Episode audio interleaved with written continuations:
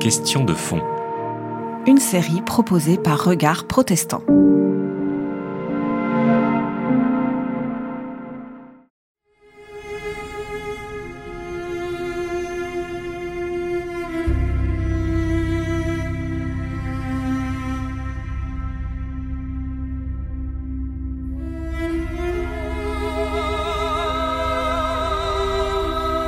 Franc-maçonnerie moderne prend ses origines en Angleterre. Elle naît officiellement le 24 juin 1717, 200 ans après la Réforme, dans un contexte de guerre de religion.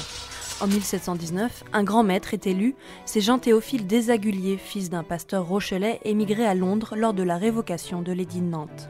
En 1721, sous la grande maîtrise du comte de Montagu, c'est un autre pasteur calviniste, James Anderson, qui est chargé de la rédaction des nouvelles constitutions maçonniques. Ces règles fonderont la franc-maçonnerie moderne. Parmi ces principes figurent notamment la croyance en Dieu et la liberté de la religion. Dès 1725, la franc-maçonnerie est introduite en France par des Anglais émigrés partisans des Stuarts. Alors les premières loges se multiplient, accueillant de nombreux membres étrangers. Quel, était euh, l'intérêt des, protestants de, se retrouver là? Je, je, crois que c'était euh, une forme de sociabilité qui leur permettait de s'intégrer, d'être officiellement reconnus, euh, sachant qu'il y avait des tas d'endroits où ils étaient soit admis, soit pas admis. Et les loges participent de, cette intégration. Alors c'était un refuge et un, un, lieu de, un, lieu de, sociabilité où on se retrouvait entre gens un peu du même monde, hein, puisque ce sont les élites protestantes qui rentrent. La franc-maçonnerie de l'époque fait directement référence à Dieu, le grand architecte de l'univers. Des membres du clergé y adhèrent, ainsi que des membres importants de la noblesse. Dès 1740, une dizaine de loges existent à Paris, une quinzaine en province. L'organisation est ouverte alors à toutes les confessions. Euh, la maçonnerie, quand elle arrive en France, elle se catholicise. Elle se catholicise comme n'importe quelle forme de sociabilité de l'époque. Euh, on va dire autour des années 1750. Un peu plus tard, elle se libéralise.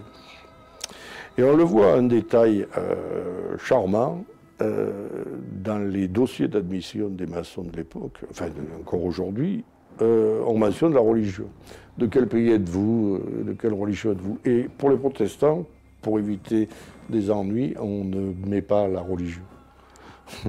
Et donc, quand vous lisez des, des, des, des dossiers de l'époque, si vous avez un trou, il y a quelque chance que ce soit un huguenot.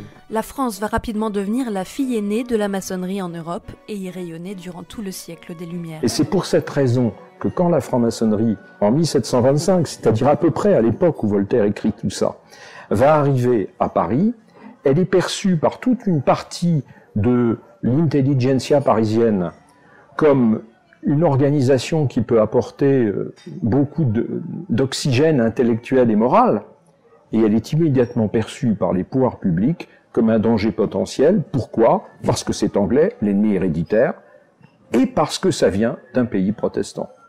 Donc, c'est ça qu'il faut retenir, c'est-à-dire que la franc-maçonnerie est une forme de sociabilité qui, historiquement, est née et ne pouvait, à cette époque, naître que dans un pays protestant, c'est-à-dire principalement un pays qui avait établi un régime de liberté religieuse. Pendant la Révolution, nombreux sont les députés protestants francs-maçons. On compte les pasteurs Antoine Cour de Gébelin, Jean-Paul Rabot Saint-Étienne, Jean-Bon Saint-André ou les députés protestants francs-maçons Boissy d'Anglas ou Marat. Sous l'Empire encore, on compte près de 3000 protestants maçons en France, parmi lesquels Benjamin Constant, Guizot ou encore François de Jaucourt. Après un léger déclin sous la Restauration et la monarchie de Juillet, la franc-maçonnerie reprend son importance sous l'Empire libéral.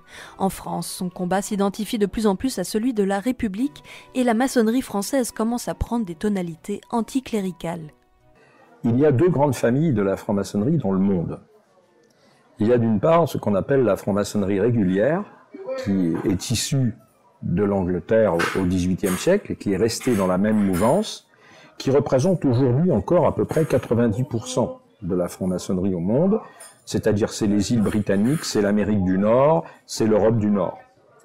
Vous observerez que tous ces pays sont des pays protestants.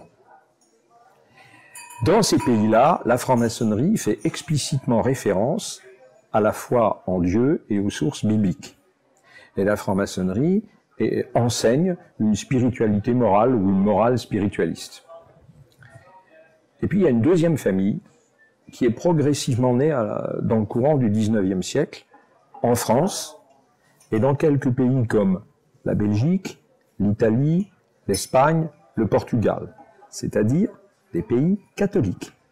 Et dans ces pays-là, il y a eu très tôt une opposition violente entre la franc-maçonnerie et l'Église. Mais par conséquent, souvent entre la franc-maçonnerie et les États qui étaient liés à l'Église catholique.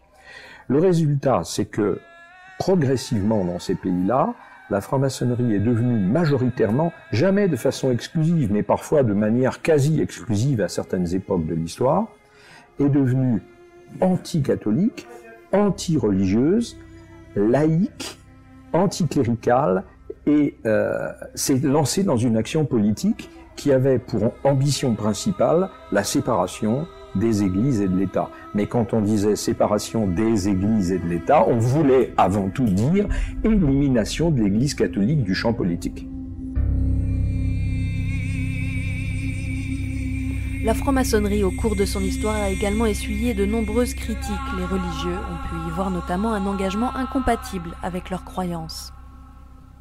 Je, dois dire que l'incompatibilité, elle vient plus souvent des protestants que des francs-maçons. Hein. ces, groupes de protestants voient dans la maçonnerie euh, quelque chose qui n'est pas, c'est-à-dire une, religion, si j'ose dire. La deuxième grande critique euh, que la plupart des religions font, c'est le fait que la maçonnerie fait cohabiter plusieurs religions. Et, va jusqu'à jusqu'à euh, faire prêter les serments aujourd'hui sur les livres ces différentes religions. Pour d'autres, néanmoins, cette double appartenance ne présente aucune contradiction.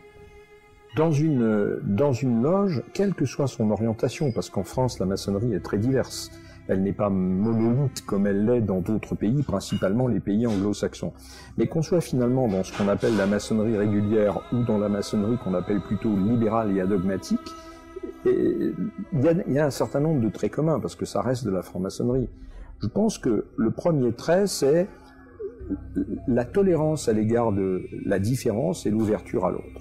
C'est-à-dire qu'on ne présume pas que parce qu'on a des convictions, et même si ce sont des convictions fortes, on doit les imposer aux autres et que ceux qui ne les partagent pas sont des adversaires ou des ennemis. Ce sont des gens qui sont des, des miroirs dans lesquels vous devez mettre à l'épreuve vos propres convictions. Et euh, ça, c'est très caractéristique de la mentalité protestante. L'Église se sentit tôt menacée par la montée en puissance de la franc-maçonnerie. Mais si à première vue les relations entre franc-maçonnerie et protestantisme semblent plus sereines, les actions des protestants à l'encontre de la franc-maçonnerie ont également été nombreuses. Par exemple, en Angleterre, à la fin du XVIIIe et au début du XIXe, apparaît un courant réformateur de l'anglicanisme qui va s'appeler le méthodisme. Et le méthodisme va être assez anti-maçonnique. Mais en, Angleterre, ce courant-là a été quand même très très minoritaire.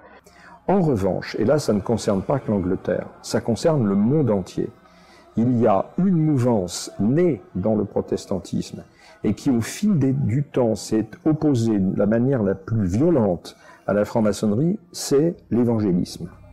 L'Église méthodiste libre continue d'ailleurs à interdire à ses membres de faire partie de la franc-maçonnerie. En 1992 encore, la Southern Baptist Convention, la plus importante association baptiste des États-Unis, a déclaré elle aussi que l'appartenance à la franc-maçonnerie était incompatible avec ses croyances. Malgré l'hostilité plus ou moins forte de certains courants envers elle, on constate que les protestants demeurent surreprésentés dans la maçonnerie française.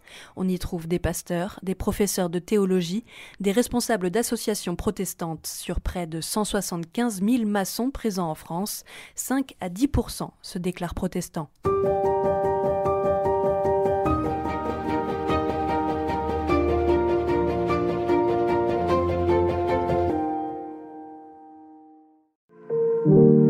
C'était Question de fond. Une série de regards protestants.